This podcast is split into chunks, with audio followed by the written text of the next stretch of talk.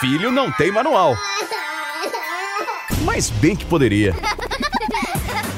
Manual do Filho, com o psicólogo Tiago Tamborini, especializado em comportamento de crianças e adolescentes. Olá! Bem-vindos ao nosso Manual do Filho, esse podcast que pretende trazer aí algumas ideias, diretrizes para você que é pai, para você que é mãe, para você que é professor, cuidador, avô, tia. Quer dizer, se você tem aí um menor responsável, amor, esse manual é para você. E é claro que eu não estou aqui sozinha, eu tenho a ajuda, a companhia e essa luz guia que é Tiago Tamborini, psicólogo especializado em criança e adolescente, sempre com a gente no Manual do Filho. Tudo bom, Tiago? Tudo ótimo, que legal esse novo formato, né, Paulinha? Gostei muito da gente agora gravar e as pessoas poderem acompanhar os bastidores da gravação ao vivo. Muito bom isso.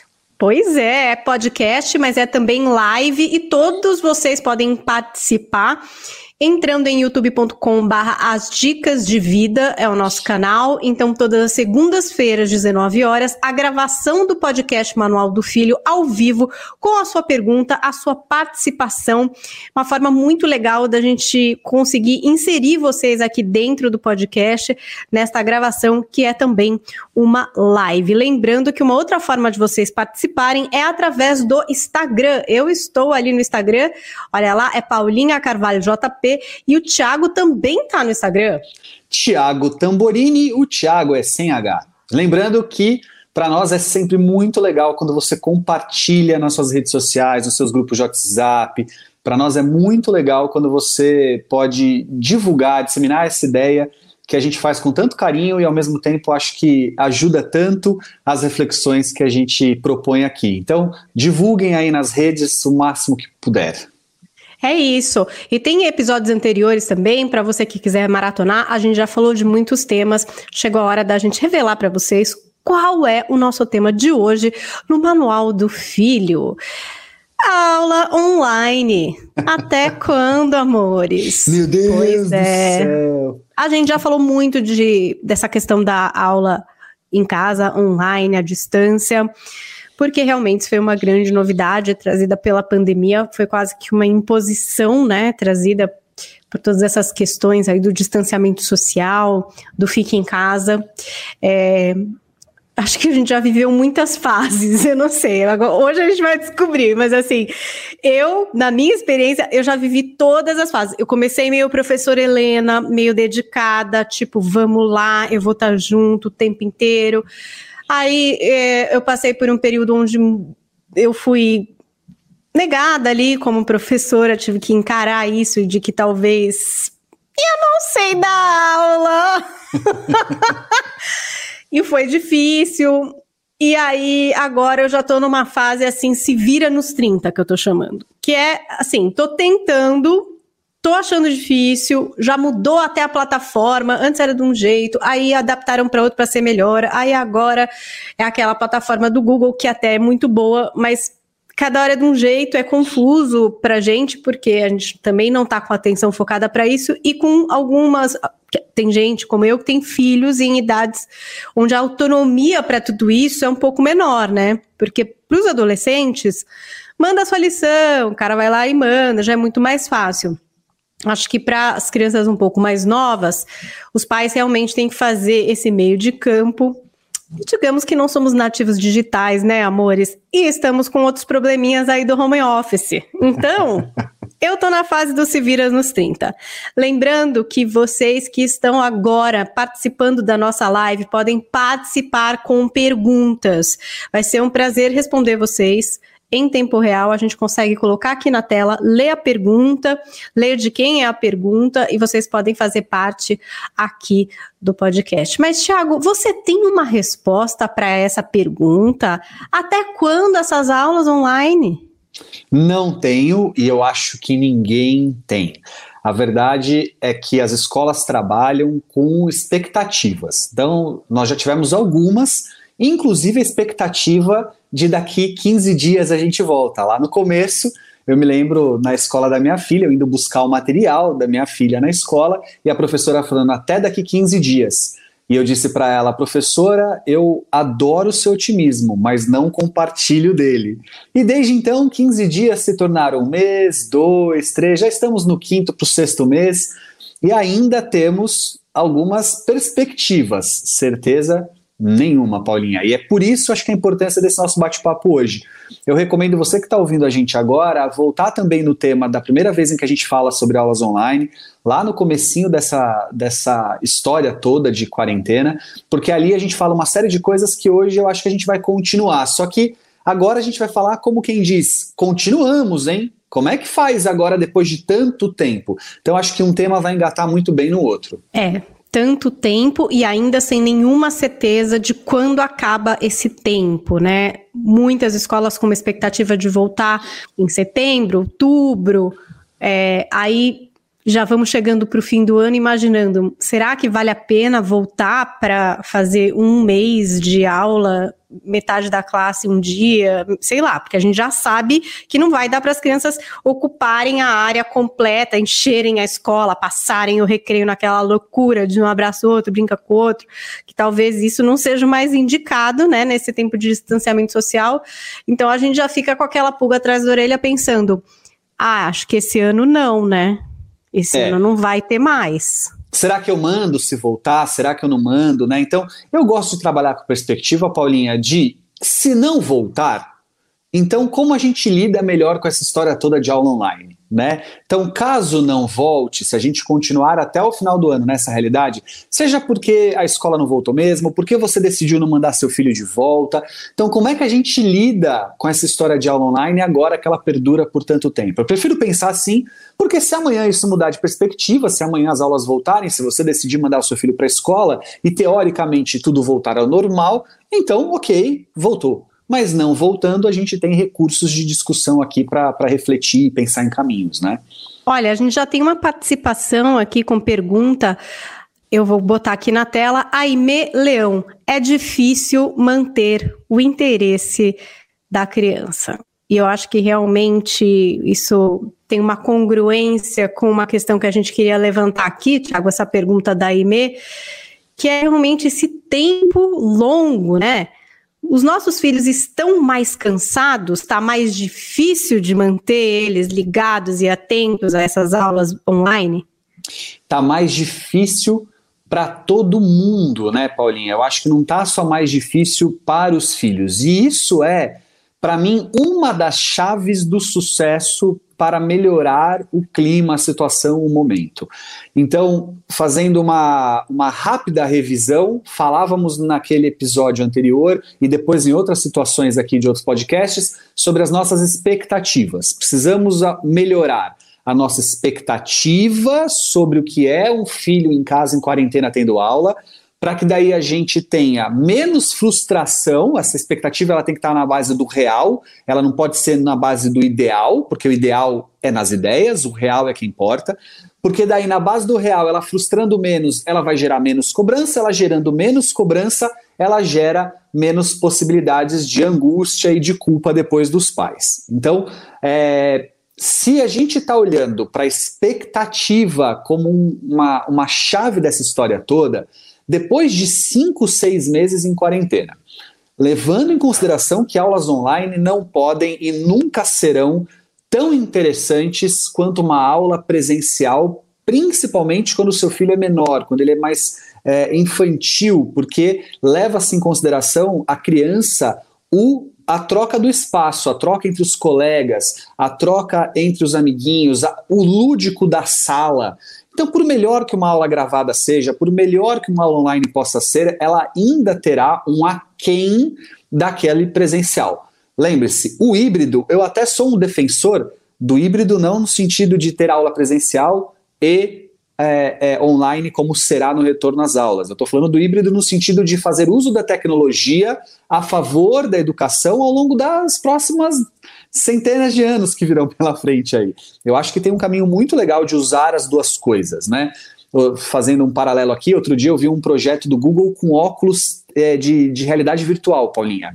Então você imagina que o nosso filho vai poder estudar dentro da sala de aula, colocando um óculos de realidade virtual e indo visitar as pirâmides do Egito como se ele estivesse lá dentro.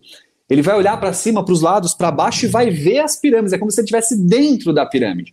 Pô, muito legal, um lúdico muito legal. maravilhoso. Mas tirei o óculos, tô ali com o professor para ter uma troca, uma discussão, desenhar com o meu colega a pirâmide, ver a pirâmide do meu colega desenhada, eu desenhando e ele vendo a minha. É. Ou seja, tem esse, uma diferença. Esse né, Tiago? Porque só o virtual, o digital, uma hora cansa. Aí da Lima escreveu aqui pra gente.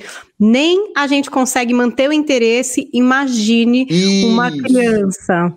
É então, disso realmente... que eu tô falando, Ida. A gente precisa olhar para esse lugar de expectativa partindo par, a, a, a, partir de nós mesmos. Tipo, qual é a condição que uma criança tem se a gente olhar para nós e entender que nós mesmos não temos essa condição, nós estamos cansados, nós também não aguentaríamos. Então, fazendo isso, é uma das estratégias que você deve ter para olhar para o seu filho e ter uma chance de manter esse momento um pouco menos traumático. Porque olhando para ele, entendendo que aquele, aquela distração, aquela vontade de dar uma voltinha na cozinha, abrir a geladeira, aquela vontade de dar um rolezinho no WhatsApp, uma partidinha de videogame, ela não representa um filho com déficit de atenção? Pode ser, mas não necessariamente. Ela não representa um filho preguiçoso que não está nem aí com a vida e que não quer ter projetos e que vai ser um largado no mundo. Não! Ela só expressa aquilo que diz respeito ao momento, um momento mais entediante, um momento mais desgastante, mais cansativo que nós estamos vivendo, por que não eles? Isso ajuda muito a não esgarçar a relação. É, mas Thiago, muitas pessoas mandaram para a gente perguntas para esse tema com dúvida a respeito dessa flexibilização, assim, tipo, tudo bem, eu vou ser flexível, tô levando em consideração aqui tantas e tantas coisas, né? Mas qual é o limite desse ser flexível. Tipo isso. Ah, na cozinha pegar uma água. Não, tudo bem. Vai lá pegar uma água. Mas espera lá, calma. Onde é que tá essa linha, Thiago? Porque tá todo mundo perdido. É muito difícil porque existe o caso a caso, mas eu acho que eu posso ajudar. Então, a primeira coisa que um pai e uma mãe tem que se perguntar é sobre aquilo que ele, pai e mãe, entende sobre o seu filho. Ou seja, Esquece o que a escola diz, o que o psicólogo diz, o que esquece tudo isso. Olha você como pai, como mãe para o seu filho e enxerga o retorno que ele te dá. Então, fazendo isso, você tem maiores chances da sua sensibilidade, da seu seu sexto sentido de mãe, Paulinha, aquele sexto sentido, Paulinha, que sabia se o choro era de cólica, era de sono, era de fome, era de manha. Você sabia e você sabe até hoje. Se você resgatar, mãe é aquela e pai quando ele quer, quando ele é presente, ele também consegue. É que a mãe é, a mãe saiu de dentro, a mãe tá lá, né? O cheiro, aí a carne, mas o pai consegue também. É só o pai não, desculpa, eu vou ter que usar a expressão, não ser bunda mole que ele também consegue. Mas a mãe tem Todo isso por natureza. Todo mundo pode conseguir. Todo tem que mundo. ficar de olho, isso. atento. Isso, tem que conviver, tá. tem que estar tá presente, tem que fazer parte. Acho que essa é a palavra. Então, as pessoas que convivem com o filho, que fazem parte da vida do filho, como quem olha para ele e fala, deixa eu te olhar e te ler, te entender, essas saberão quando o filho tá com a mãe, tá fazendo jogo mole, tá com aquele, tá com aquele tipo, ah, eu vou ver se, eu vou ver se não passa né? Porque quando entra no estresse, quando entra na negação, quando entra na irritabilidade real, pai e mãe vai perceber. É aquele momento que você fala assim: caraca, tá difícil mesmo. Nossa, ele não consegue. Puxa, ele está realmente estressado, né? Que são mudanças de comportamento muito bruscas, que são e, e, é, é, agressividades muito latentes, né? Agressividades, então, aquela... eu tô sentindo um, um escalar aqui. Ó, tá vendo? Olha o escalar. O escalar é um sinal. Tiago, tá escalando. Significa que está piorando. Logo, não deve ser só manha. Ele está realmente mais cansado. Né? Ele está. E como não estaria, Paulinha? Escuta, de novo, todo nós estamos, porque ele não estaria, tá? Então esse esse recado do escalar é um recado de que está mais difícil. Aí você me pergunta, então, Thiago, mas como eu vou saber o quanto flexibilizar? Né? Porque na casa da Paulinha vai ser do jeito, do Thiago vai ser outro, do fulano vai ser outro, e para cada um de nós vai ter um limite, um nível de flexibilização. E aí, Paulinha, eu não vou ter medo de errar no que eu vou falar agora. Faça o seguinte, vocês que nos ouvem. Se tiver que escolher entre a saúde mental e psicológica do seu filho e sua e da relação, ou a aula, o conteúdo, a dinâmica de é, aprendizado, escolha entre a saúde mental, psíquica sua, do seu filho e da relação. Se você tiver na dúvida. Eu tô meio aliviada, apostar, Thiago. Eu vou confessar que eu tô meio aliviada. É, ponto, eu tô meio assim. aliviada, porque é muito difícil isso daí. O é que isso. traz uma outra questão que é crucial, assim. Devemos ou não acompanhar os estudos, gente, porque, né? Na verdade, os estudos eles estavam ali. Tinha uma lição de casa, tudo bem, uma pesquisa, uma coisinha. Mas o grosso disso, a gente não estava acompanhando. A gente, eu acho que eu considero hoje, hoje a minha percepção é que eu não tenho nem estrutura para acompanhar isso, nem emocional, porque é isso, a gente fica gerando umas expectativas, aí a hora que começa, tem umas surpresas positivas, às vezes, né? Uma conta que faz de cabeça, uma tirada incrível que a criança faz, faz nossa, gênio. Aí tem outras que falam, meu Deus, a pessoa não quer ler, a pessoa não quer escrever, e aí você começa a ficar muito frustrado. Eu considero que realmente, se a gente é para preservar alguma coisa, se for para ser a nossa saúde mental e a dos nossos filhos, que bom, Thiago! Mas e é acompanhar isso. esses estudos? A gente tem que estar tá em cima desse lance. É, é difícil, hein? Nós eu já desconfio, um... eu já tô. Falei, se vira nos Fa... 30, é o que dá para fazer. não, não vou mais me comprometer com isso, não. Paulinha, nós temos agora ainda um agravante. Muitos pais voltaram a trabalhar fora de casa. Muitos Sim. pais retomar uma rotina de certa normalidade do seu trabalho que no início da quarentena, no auge da pandemia, nós e tínhamos mais tempo dentro de casa, ou às vezes estávamos com mais tempo livre para isso, né? Então ainda tem este detalhe, mas olha só como tem que ser cuidadosa a minha resposta. Imagine aquela família em que os pais trabalham o dia inteiro, ainda que seja em home office, mas fazendo os dois o dia inteiro reuniões, o dia inteiro num trabalho é, é, é, é, intenso. Esses pais, por mais que eles queiram, eles terão menos condições de acompanhar. Menos. Imagine aqueles pais que têm mais tempo e que podem, por algum motivo, acompanhar mais. Então, a gente tem que tomar um cuidado, porque primeiro a gente tem que falar disso. Então, isso significa que pai e mãe que nos ouve agora, adapte a realidade da sua família ao que é possível, ao que é real, ao que dá. Porque muitas famílias nesse momento estão sofrendo, muitas mães estão colapsando, muitos pais estão colapsando, porque eles não estão conseguindo entender que existe alguma coisa que é do possível. O que é possível? Está buscando o, o impossível? Vai, obviamente, estressar, vai angustiar, vai deixar nervoso, vai levar ao estresse. Porque é impossível, não dá, você precisa adaptar aquilo que é possível. E olha, vou acalmar e aquitar os corações daqueles que acham que não estão fazendo o suficiente. Aquilo que diz respeito ao conteúdo acadêmico, Paulinha, aquilo que diz respeito às competências de conteúdo, essas serão diluídas ao longo do tempo e revistas, revisitadas, e tudo bem.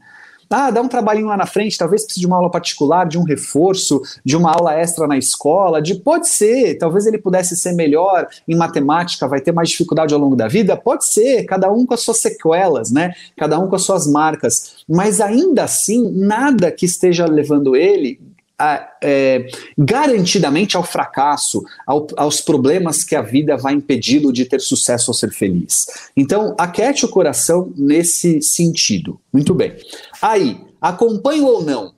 Veja, acompanhar é uma coisa, fazer por é outra, querer garantir é outra, é, é, não permitir o fracasso é outra. Então, que, que você está chamando de acompanhar, você que ouve a gente agora? Porque, para mim, Tiago, acompanhar é assim: deixa eu ver. Né? Deixa eu ver o que tem, deixa eu ver se fez, deixa eu ver onde eu posso ajudar, deixa eu ver o que, que eu preciso cobrar, deixa eu entender aquilo que eu vou fazer vista grossa, cada um dentro das suas possibilidades que houve agora. Lembra que eu comecei falando sobre isso? Isso é acompanhar.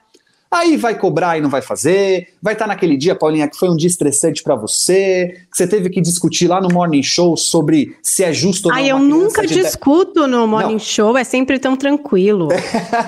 né? Não tem não, isso fico... lá. Eu fico imaginando dias que você termina ali e fala: olha, hoje não é dia de eu cobrar meu filho de nada, porque eu não estou dando conta de mim mesma. Hoje vai ser o que tem para hoje. E tem dias que são dias melhores, que você está mais é, inteira e que são dias que então você vai cobrar mais, vai ajudar mais, vai fazer uma planilha juntas, vai, vai ter uma discussão no sentido de fazer ele refletir. Cada dia é um dia. Isso é acompanhar. Também, né? O dia da criança. Ó, o Fábio Binho escreveu pra gente: pior dia da semana do meu filho de seis anos é a segunda-feira. Ué, de todos nós, né, Fábio? Aí ele diz assim: ó, quando começa a estudar, começa a bocejar, dureza, hein?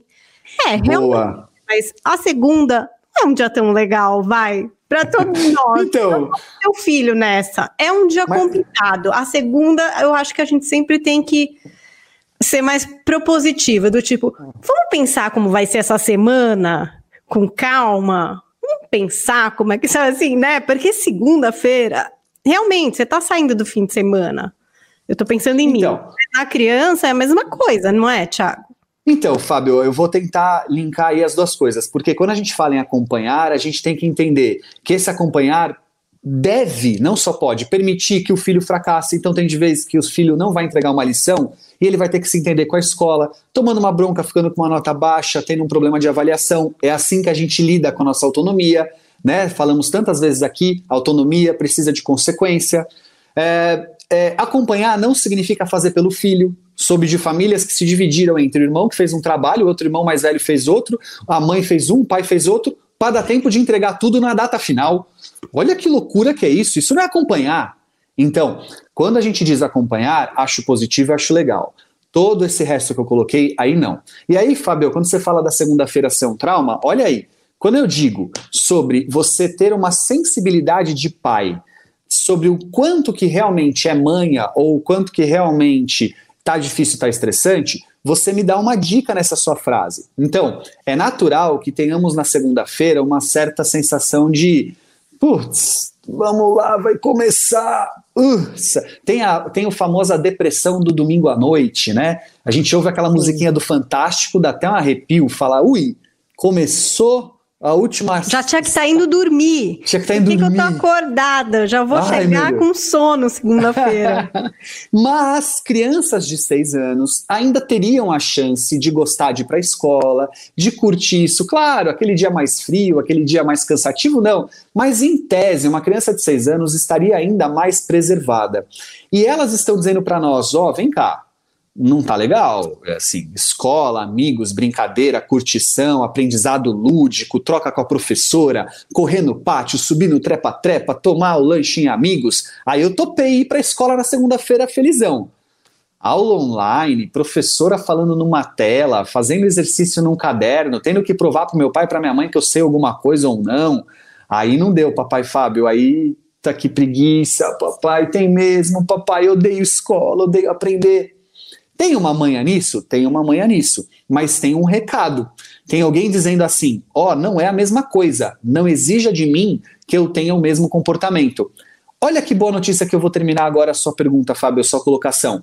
Isso significa que não tem nada de errado com seu filho. É natural que ele esteja assim, porque não é a mesma coisa que ir para a escola. Então, quando voltar à escola, quando voltar tudo ao normal, aí você vai ver o seu filho de novo tendo mais chances de uma segunda-feira não ser tão traumática. Por enquanto, Fabio, abraça, fala para ele, filho, tem razão. Putz, filhão, seguinte, mas vai acabar e vamos embora, vamos enfrentar essa juntos. E toca o barco naquilo que for possível. Bom, a gente falou de acompanhar, mas como é que a gente dá um, um ânimo, assim, Thiago, um incentivo? Porque eu me sinto muitas vezes nesse papel de cobrar. Hoje, por exemplo, eu estava numa cobrança aqui. Abri um negócio aqui da escola e percebi que o quê? Muitas lições não foram entregues, né? E aí, fui lá jogar isso na cara da criança. Foi isso que eu fiz, tá? Ver se tá uhum. tá totalmente errado. Mas falei, filho, é o seguinte: segunda-feira, começou uma nova semana. Eu acho que a gente tá precisando se organizar melhor. Eu tentei fazer do seu jeito, né? Você falou para mim que ia fazer. Vamos ver o que é que aconteceu. Olha aqui. Tcharam! 10 lições sem entregar. ué, acho que não tá dando certo. Vamos tentar um outro jeito? Ah, tá bom, vamos. Aí, enfim, tentamos, fez uma, fez tanto, deu um pouco de briga, um pouco de, ah, tô muito cansado, é muita coisa, tudo bem, faz a sua aula, depois a gente tenta, a gente conversa. Mas tive que expor essa realidade também, né, Tiago? Não uhum. fez. Poxa, tinha que ter feito. Aí ele fala: não, é muito demais, na escola não era assim.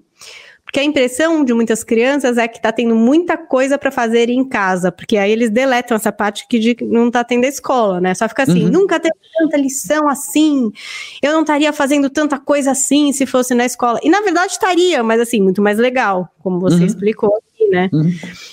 Como é que faz para incentivar e não, e não apenas cobrar? Eu me sinto uma cobradora, tá?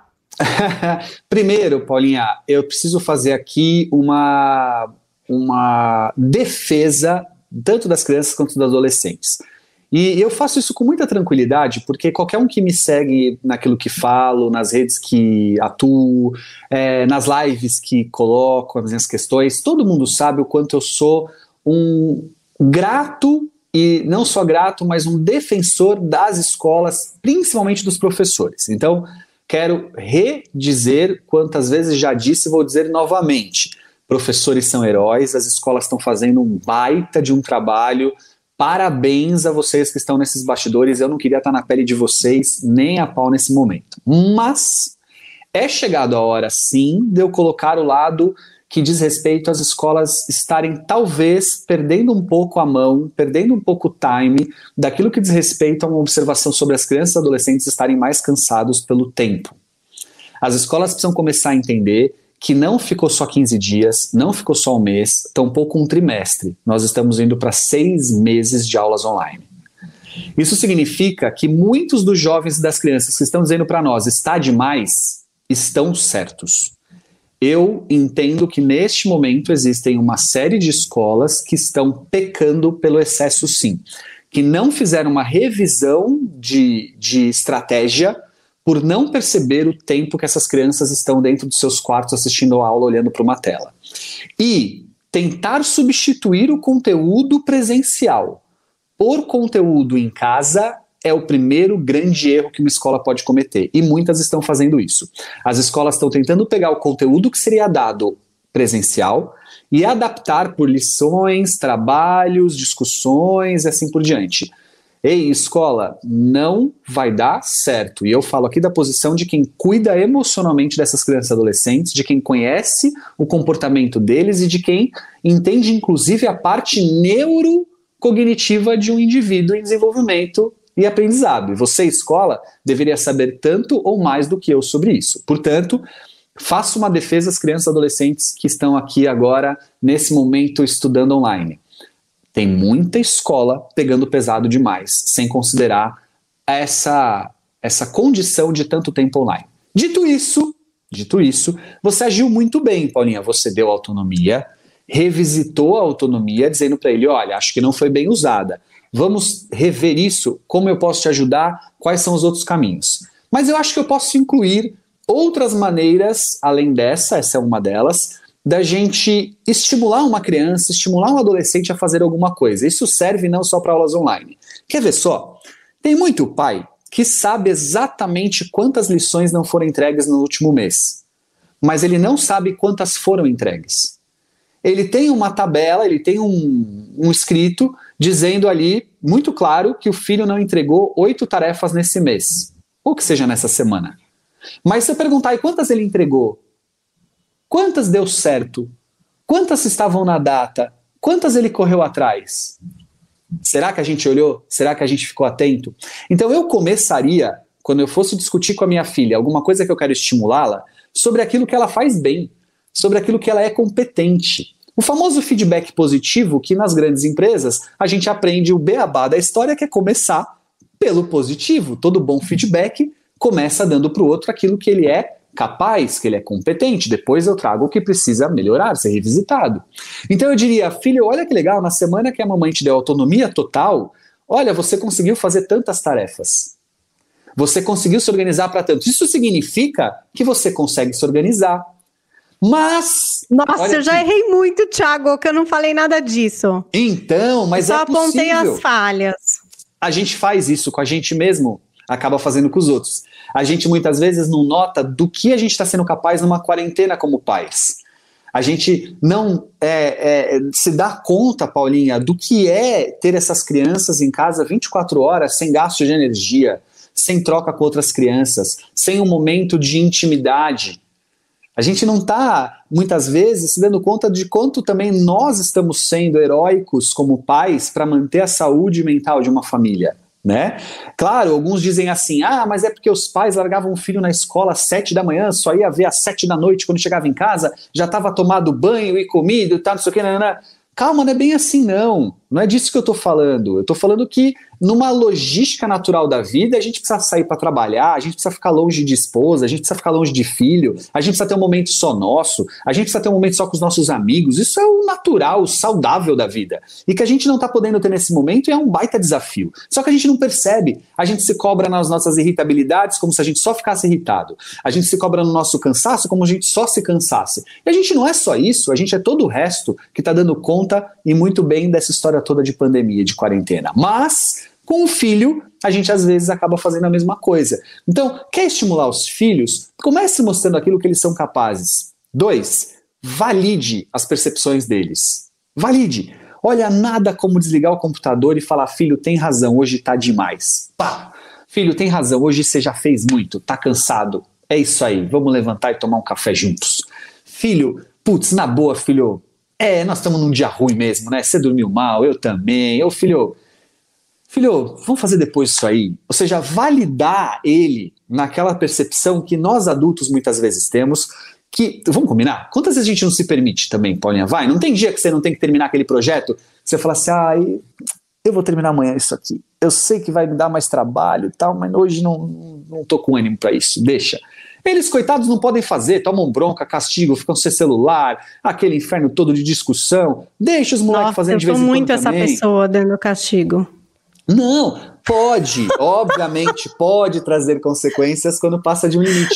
Mas escuta, eles também têm que ter um momento deles. Você acha que na escola não é assim, Paulinha? Você acha que ele também não dá aquela vou no banheiro e fica meia horinha lá no banheiro fazendo uma enrolação, né? Aquela, aquele menino que já namora, aquela menina que já namora, que vai encontrar com o namoradinho na hora de beber água, faz aquele combinadinho no WhatsApp, tipo, ó, tô pedindo pra ir no banheiro. Tá bom, eu também. E aí se encontra ali, aquele 10 minutinhos escondido. Poxa, é, isso é do desenvolvimento saudável, tal. Em casa ele vai ter que achar outras formas de fazer. A gente tem que permitir também. Então, um, valide o que ele é capaz. Dois, ouça e valide o que ele está sentindo. Três, quando cobrar, traga alternativas. Então, filho, assim não deu talvez assim, talvez assado, talvez por esse caminho, talvez por aquele.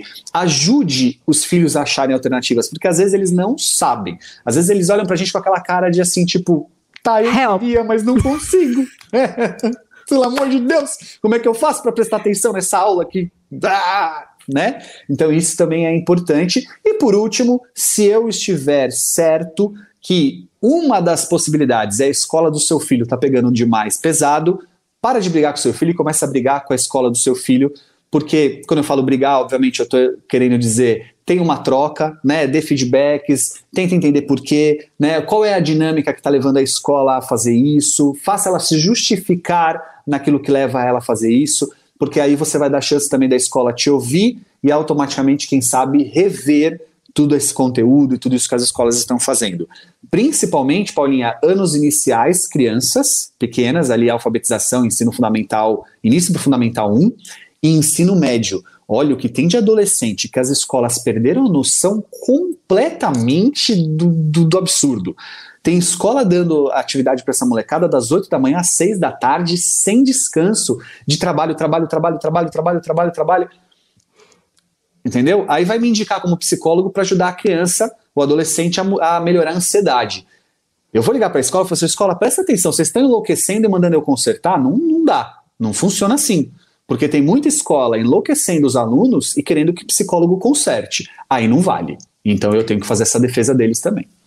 Mas, Thiago, tem muito pai com medo desse ano, por exemplo, ser um ano perdido, assim. Do tipo, ah, esse ano era alfabetização, né? Ah, um ano importante, puxa, é um ano muito importante, é o ano exatamente do meu filho mais novo. É, e aí tem muitos pais falando, não, gente, ano perdido, como é que é? Não, não tem como, não tá alfabetizando, não vai aprender, não tem como aprender. E aí, rolando até meio um desespero, sabe? Tipo, como que vai ser? Mas e no ano que vem? Como é que vão fazer? Assim, muito ansiosos para solucionar alguma coisa. Eu já não tenho nenhuma expectativa de solucionar nada, tá? No meu comportamento já tô assim, gente, o que vier foi lucro. Acho que esse ano foi um, meio um, sabe, um enriquecimento de alma. tipo, Sim. passamos por uma pandemia. Vamos levar isso para nossa vida. Não é toda geração que enfrenta uma pandemia. Enfrentamos. Eu acho que uhum. esse foi o nosso aprendizado desse ano. Uhum. Se vai aprender a escrever agora, se vai ser no ano que vem, se vai repetir o ano. Eu já tô assim muito conformada com qualquer uma das situações. Mas tem gente que está muito ansioso e preocupado pensando: meu filho perdeu o ano. Acho que, por exemplo, crianças, é, crianças, jovens adultos que estão rumo ao vestibular ou que estão ali, né, no colegial, segundo ano, indo para um terceiro ano ano que vem, aí para prestar, o vestibular ou a alfabetização, ou enfim. Tem gente preocupada de fato, pensando, foi um ano perdido, vai se jogar isso no lixo. O que é que você acha sobre isso, Thiago? Olha, primeiro, não tem ser humano no mundo que vai pensar que o ano está perdido e aí ficar tranquilo e não ficar minimamente ansioso. Significa que isso não é um bom caminho, né? A gente já tem tanta coisa para a gente pensar, não precisamos de mais uma. Então, primeira coisa que eu diria para você que está pensando que o ano está perdido é reveja esse pensamento no sentido de é, é, buscar aquilo que você deve focar suas energias. Bom, mas dito isso, vamos lá, Paulinha. A gente está num ano é, em que o mundo ficou de ponta cabeça. E ele ficou de ponta cabeça economicamente falando, ele ficou de ponta cabeça diante da saúde, diante de posicionamentos, políticos. Ou seja, é um ano que, é, se a sua família, se o seu filho conseguiu sair com saúde dele, já não é perdido. Já começa por aí. Né? A gente tem que olhar para isso com muita atenção. Dois, é, Qualquer coisa que você tenha conseguido fazer de ganhos na sua aproximação de relação, na sua compreensão sobre quem é seu filho, na sua condição de é, absorver as angústias e tensões que tudo isso gera, qualquer coisa que você fez nesse sentido já também não tornou perdido, porque você trouxe um aprendizado. Se o seu filho lá na frente lembrar dessa pandemia e lembrar pensando, pô, passamos por essa, minha mãe estava lá, meu pai estava lá, foi difícil, tomei bronca, foi complicado, mas poxa, eles estavam lá, já não foi perdido.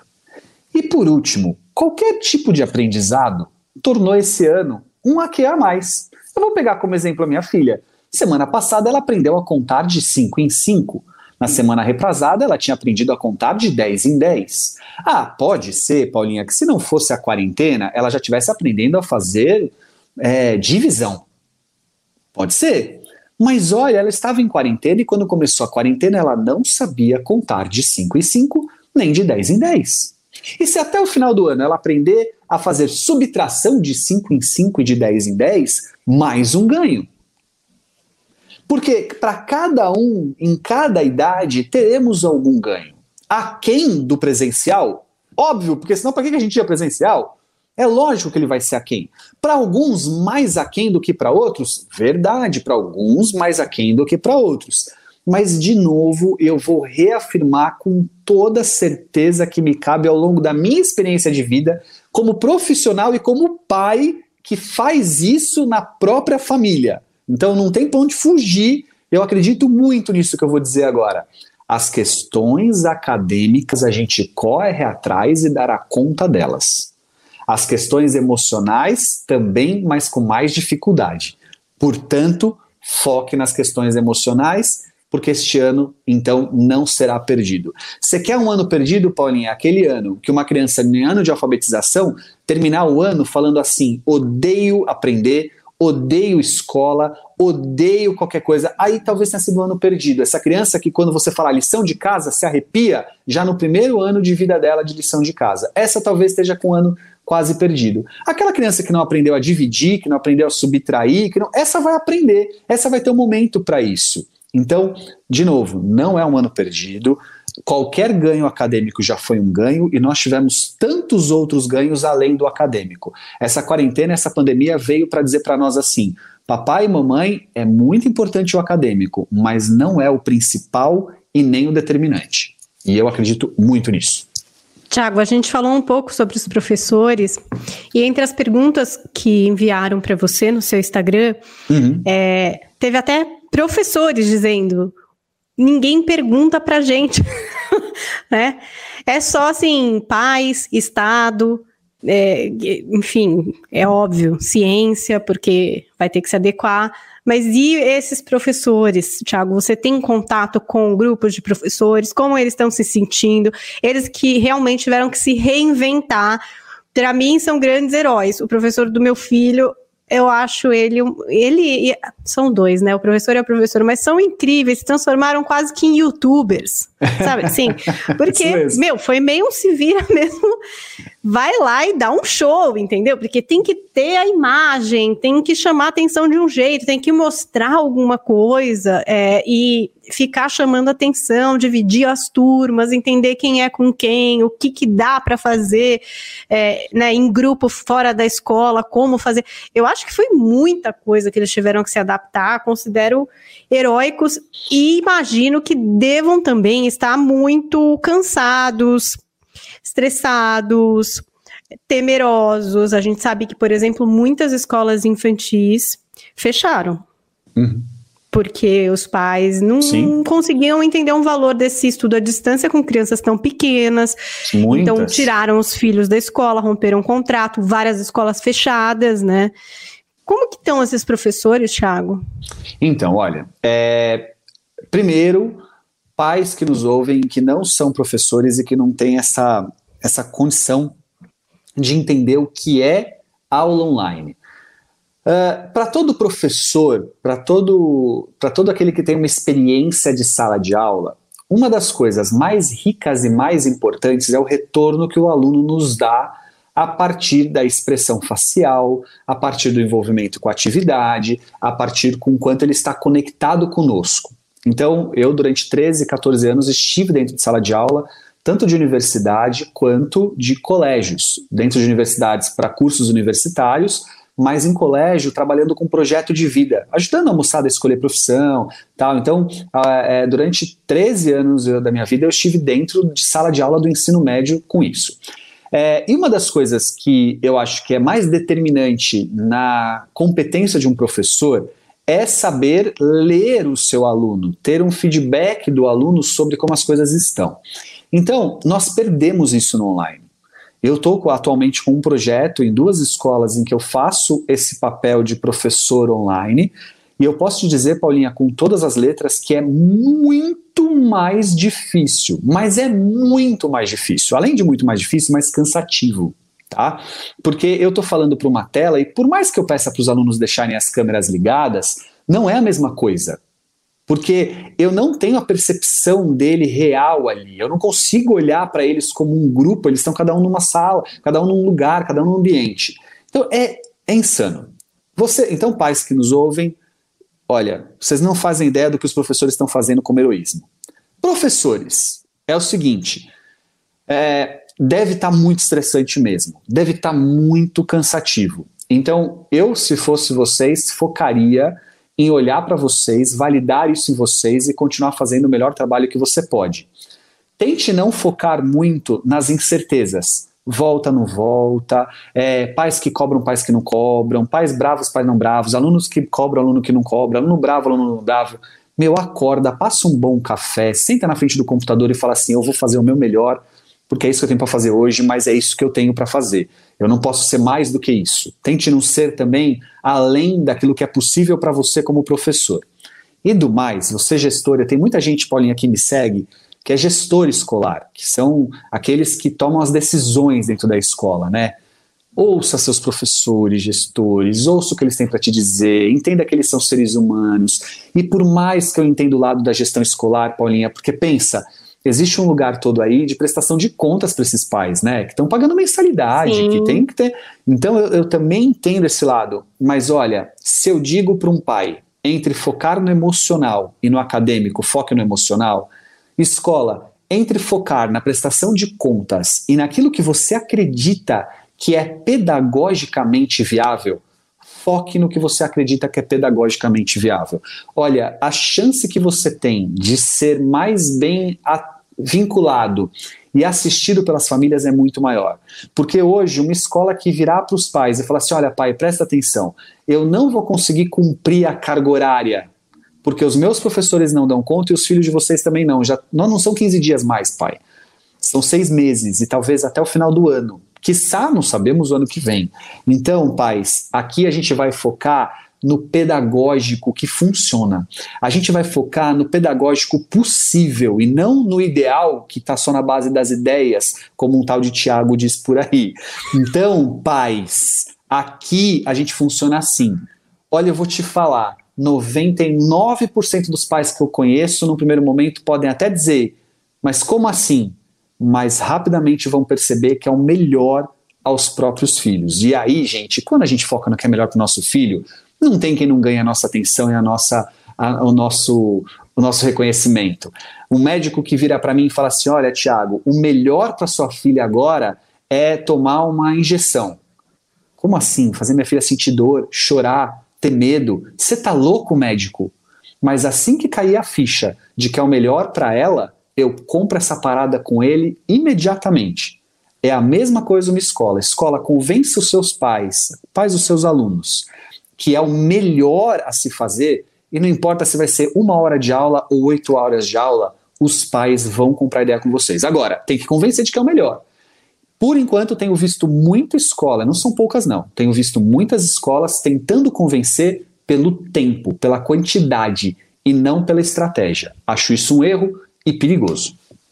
Olha, tem uma mensagem aqui, aliás, muita gente participando, Fábio Oba. Binho, tem o Marcelo Mendes, que acabou de chegar. Aldo Messias mandou uma mensagem muito legal. Ó.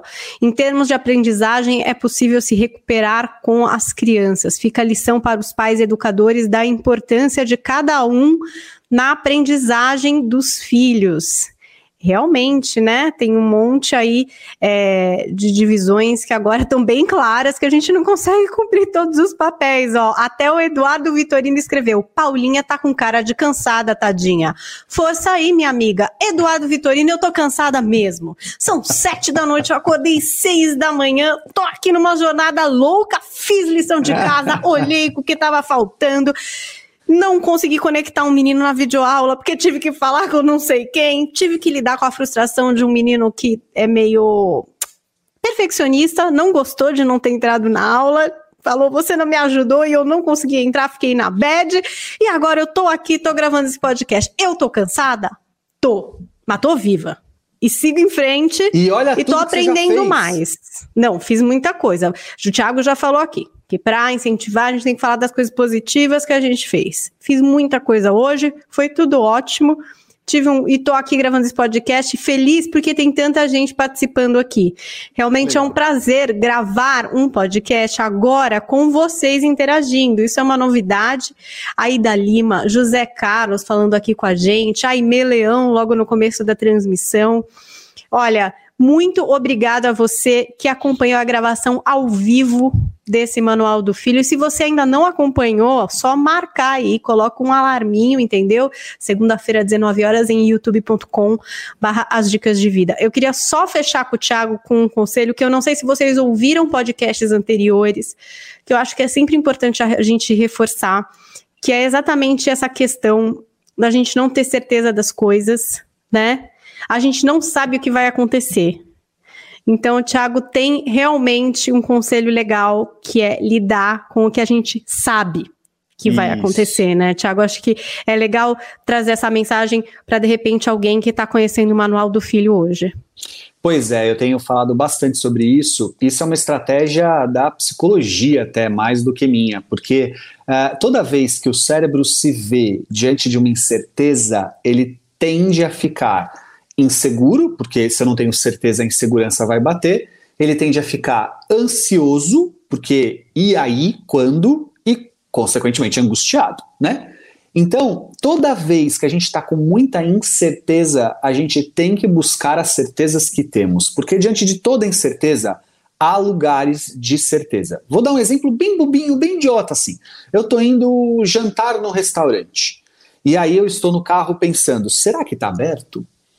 Puxa, eu acho que esse restaurante fechou. Puxa, eu acho que esse horário ainda não está. Essa incerteza vai me gerar ansiedade. E agora? Meu Deus, aberto ou não está aberto? Pode ser que ela gere uma certa angústia. Puxa, mas aí vou para onde? O que eu faço diante dessa incerteza? Eu foco na certeza que eu tenho. A certeza de que se ele não estiver aberto, existem outros. Se esses outros não estiverem abertos, eu tenho condições de me virar na minha casa com o que tem na minha geladeira e lidar com a minha frustração, porque eu sou adulto. E se assim não for, eu tenho condições de uma série de outras questões para pensar que faça com que a minha insegurança versus ansiedade diante da incerteza melhore. Agora coloca isso em proporções maiores, a gente está vivendo agora o exato momento do grau máximo do exemplo. Poxa, a incerteza de se meu filho vai voltar para a escola não. Se eu vou mandar ele para a escola não quando a escola voltar. A incerteza de se contamina, se não contamina. Se, se vai ter gravidade na contaminação, se não vai ter gravidade. Se criança realmente transmite para quem não é, para quem é, pra... um monte de certeza. Olha, se vocês focarem nisso, só tem uma saída: nervosismo, ansiedade, insegurança, angústia. Então vamos focar na certeza que a gente tem, a certeza de que até agora a gente está dando conta, a certeza de que nós somos capazes de conviver em família pelo tempo que for necessário para esperar isso passar, a certeza de que somos seres humanos extremamente resilientes e filhos ainda mais, criança é muito resiliente, ela é capaz de lidar com as mudanças no ambiente muito bem, as certezas de que se a gente tem perdas pedagógicas, a gente pode ter ganhos na relação, ganhos emocionais, podcasts que a gente fez aqui, né, Paulinha? Tantas é, coisas que a gente falou sobre os ganhos que a gente pode ter na quarentena. Então, diante de tantas incertezas, foque nas certezas que tem. É a única saída. Queria ler as últimas mensagens aqui. Nath dos Anjos. Olá, boa noite. Paulinha nem me fala, estou ficando doida com esse negócio de aula online. Meu filho também é perfeccionista. Hoje também não consegui entrar na aula. Estamos juntas, amor. Olha lá, o Aldo Messias, iniciativas como essa merecem ainda mais divulgação. Já estou compartilhando com mais pessoas. Por favor, coloca a gente no grupo do Zap da escola. Esse é o nosso sonho máximo. Queremos muito que vocês compartilhem esse podcast no grupo do WhatsApp da escola escola, do prédio, onde estão todos os pais, mães, todo mundo que vai curtir aqui esse conteúdo. Olha, Sim. o Mundo Futebol também escreveu pra gente. Meu filho lidou muito bem com as aulas online, ele é muito centrado nesse quesito. Que sorte, Mundo Futebol! Um abraço para você, abençoado, Olha, futebol... amém! O mundo futebol só falou isso porque ele tá por trás de um pseudônimo, senão ele teria muito medo da inveja que ele ia causar, e galinho de arruda, ia ter que se benzer. Mundo futebol, ó, não fala para muita gente não que isso gera uma inveja.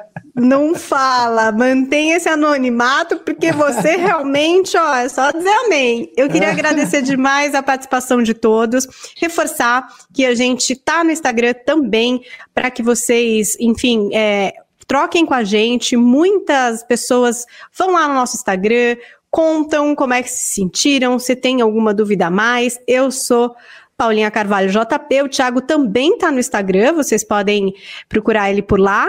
Eu sou Thiago Tamborini, o Thiago é sem H. E, claro, não se esqueçam, o podcast Manual do Filho no ar toda quarta-feira em todas as plataformas de podcast, na íntegra para você conferir e compartilhar no grupo do Zap e sendo gravado toda segunda-feira às 19 horas em youtube.com barra as dicas de vida com a participação de vocês, com a pergunta de vocês. Muito obrigada, Thiago, foi maravilhoso. Boa, Paulinha. Eu vou ir tranquilo agora, porque afinal, né, foram demorou. 12 horas, 12 horas aqui de turno. Demorou, demorou. E amanhã tem mais morning show, você merece descansar para estar tá preparada. Maravilhoso, Thiago. Uma ótima semana para você e até a semana que vem. Até mais, gente.